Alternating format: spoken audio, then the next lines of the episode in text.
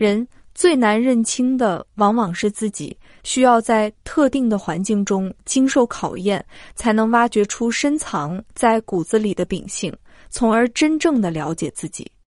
我们平时以为的自己，其实未必是真的自己。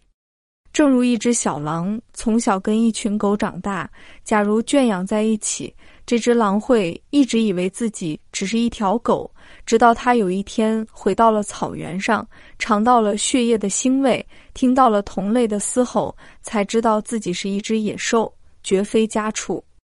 而我就是这样，从做了舞女那一刻起，我才意识到这里是我的草原。颠覆了我前半生对自己的认知。从小，我出生在城市里，虽然家境一般，但父母一直很宠我，俨然一个平家公主。也顺利的大学毕业，找了一个相对稳定的工作，收入不高，但福利不错。可能是一路顺境的缘故吧，加上容貌姣好，气质也算不错，身边从来不缺异性的喜欢和同性的嫉妒。不过也因此，我身边女朋友没几个，大多数人都觉得我有些高冷，连老公也私下里抱怨我缺了点女人的温柔。说起我的老公，他是我的初恋，比我大好几岁。那时候很多追求者条件都比他好，他其貌不扬，工作一般，尤其是家境贫寒。当时我家里是不同意的，可我一门心思就认定了他。觉得他给我一种安心的温暖感觉，其他人说什么我都听不进去，毅然决然的跟他走进了婚姻。我以为会和老公一直这么平淡的过下去。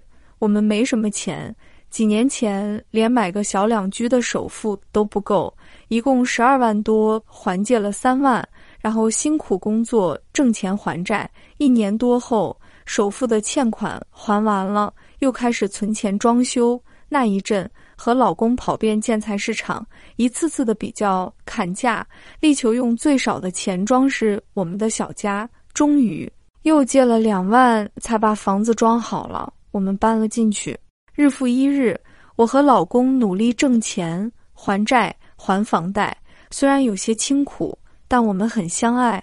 唯一的遗憾是出于经济的考虑，不敢要孩子。不过，我想着早晚的事，孩子会有的，面包也会有的，幸福近在眼前。直到我二十八岁那一年，那一年被一个女朋友拉去聚餐，也就是那一次，我认识了那个把我推进深渊的男人。当时女朋友介绍说，这个是严总。出于礼貌，我对他点头微笑了一下。他中等身材，留着平头，三十上下，看着普普通通的路人长相。席间，总能感受到一种异样的眼光，时不时的扫来。留意到誓言，我对他的第一印象不太好。看着沉默寡言的人，眼神却如此的放肆而犀利。可我万万没想到的是，他居然开始追求我，每天开始来我单位送花，不用问。就知道是我的那个女朋友出卖了我。后来我终于明白，他只是为了区区一千块就卖了我的信息，从此绝交。一开始我真的想不通，大家都是已婚人士，有什么好追求的？言有个两个孩子，其中一个正在他老婆的肚子里。就这样的男人还那么不自量力，在我面前连一句利索的话都说不出。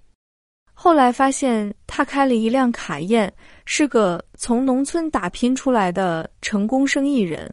他说：“我就是他从小到大心目中最完美的梦中情人类型。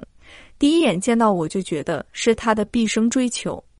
没有女人会拒绝赞美和鲜花，更何况我这样一个自认为美貌的女人，何必养在深闺人未识呢？我虽然一开始就明确拒绝了他。”但对于他坚持送花的行动却不置可否，该是虚荣心的鬼使神差吧。我甚至有天把一大捧花拿回了家，老公见了自然要问我，毫不隐晦地告诉了老公有人追求我。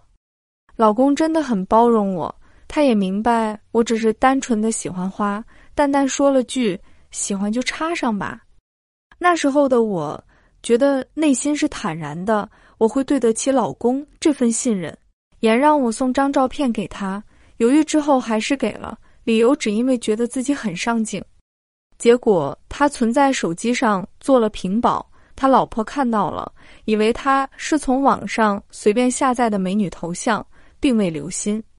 他有次还开玩笑的说：“就是这个美女看上了自己。”他老婆真的很傻，还挖苦言说：“要是真有这样的美女看上你，我一块钱就把你转让了。”后来言告诉我，也就是他老婆这句话，让他觉得老婆看不起自己，才发誓要把我追到手了。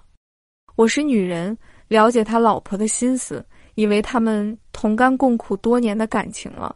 肚子里还有个没出生的娃，自己随便说什么话都不要紧。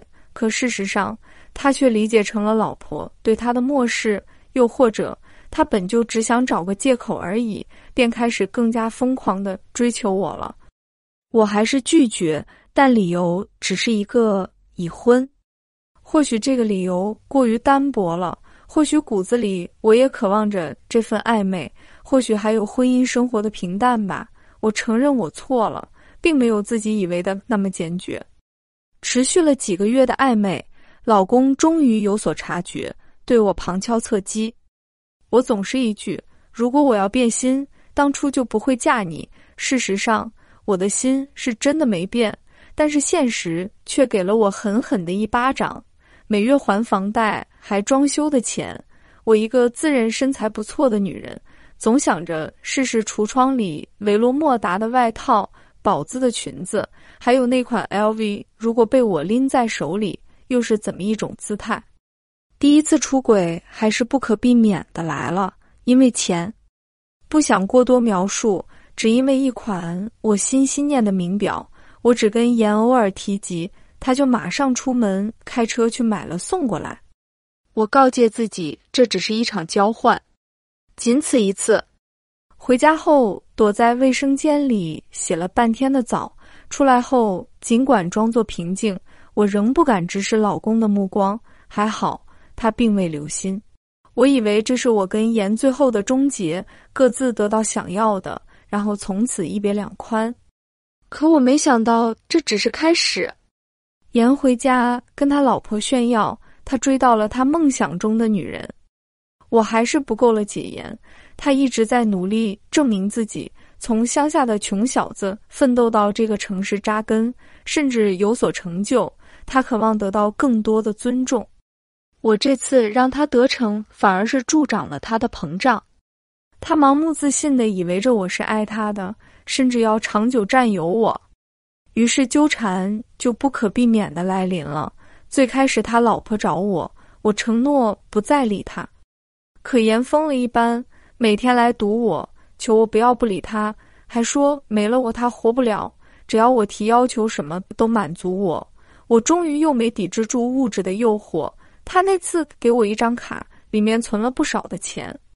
我们有了两次、三次、四次，甚至在他老婆临产去医院时。他还恋在我的床上不肯离开，直到我出于对他老婆的同情催促他才肯走。后来他老婆又给他生了一个女儿，他还是不顾襁褓中的孩子，坚决要离婚。终于几个月后，他老婆抱着孩子找上了我的门。那天老公在家，我眼见避无可避，就跟老公摊牌了我跟严的关系，只是隐匿了事实上的背叛。老公听完我的诉说，他出面让那个女人走开，说信任妻子不会去拆他们的家，叫他回去管好自己的老公。我从没想过跟自己的老公离婚，老公家里一直对我很好，因为结婚没有彩礼，没有婚房，婆婆觉得亏欠我的，所以平时全家对我都很迁就。经历这件事。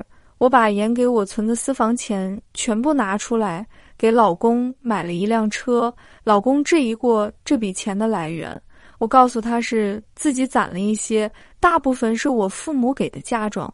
毕竟我结婚、买房、装修，娘家没给过我一分钱，他应该是信了。老公对我说：“事情闹得这么大，你如果还想要这个家，就和人断了联系，别让人说闲话。如果你觉得我给不了你想要的，我们也好聚好散。那一刻，我简直无言面对，心里发誓：这样的宽容，我错过就再也没有了。现在房贷还完了，连车也买了，我也的确没必要再为了钱和盐在一起了。现在断了，正是时候。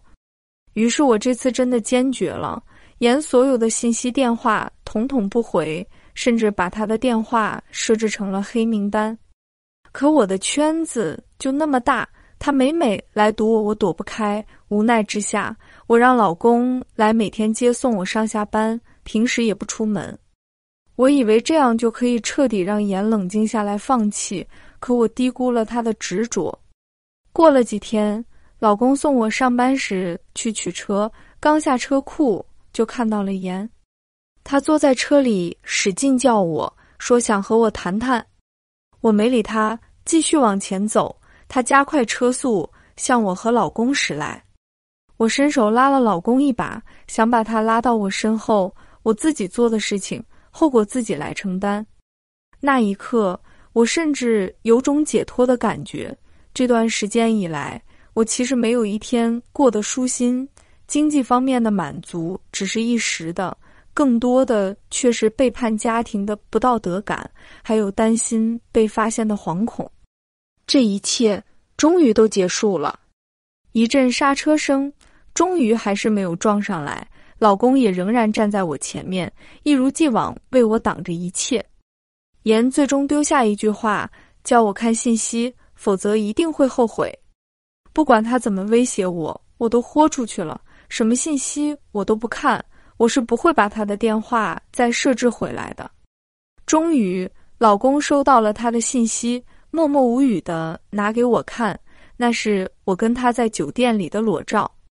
老公什么话都没说，几天后拿出了一份离婚协议。我知道是我欺负了老公，八年的信任毁于一旦。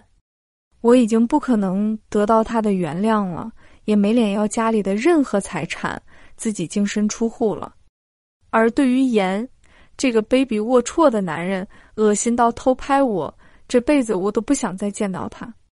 我最后一次电话他，给我滚得越远越好。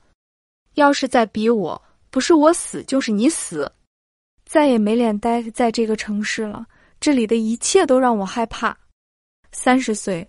在别的女人开始逐步家庭稳定的年纪，我却换了一个地方重新开始。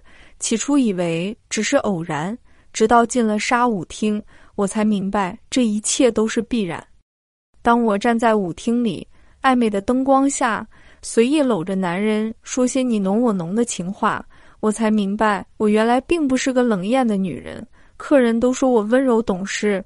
当我跟姐妹们交流今天收入的时候，我才明白，原来自己对于金钱有种几乎痴迷的追求，总是觉得能多挣一点是一点。当被不讨厌的男人贴近敏感部位的时候，我会小腹一阵热流，身体一丝悸动，会渴望被他搂得更紧。当那个男人深吻我时，我也会有一种莫名的冲动，希望他能一把捏住我的胸。狠狠地揉搓，当他把手放在下面，隔着裤子对我进行隔靴搔痒式的抚摸，我也会闭上眼睛，觉得心里痒痒的，忍不住想夹住那双手。甚至，我时常有一种堕落的快感，一种情不自禁听凭自己一步步走向毁灭的冲动。而三十岁之前的我，一直以为自己是高冷的，不温柔的。不看重钱的，甚至是个对老公贞洁的女人，为了他放弃过那么多有钱人的追求。可到底哪一个才是真的我呢？越想越害怕。可我不得不承认，我是个虚荣、淫荡的女人，骨子里流淌的是这样的血液。隐藏的天性终于释放出来了，也就注定了我会走上这一条路。这是一条充满肉体欢愉和短暂狂欢，最终导致精神沉沦的不归路。唯一的终点或许只有深渊，却总让我沉溺，诱惑我一步步走向灭亡。走出舞厅，站在萧瑟的秋风中，泪水忍不住涌出眼眶。那一刻，我又想到了前夫温和包容的眼神。可我还能找得回来吗？我还配吗？完。更多舞厅舞女的故事，可以关注微信公众号“一开来读书”。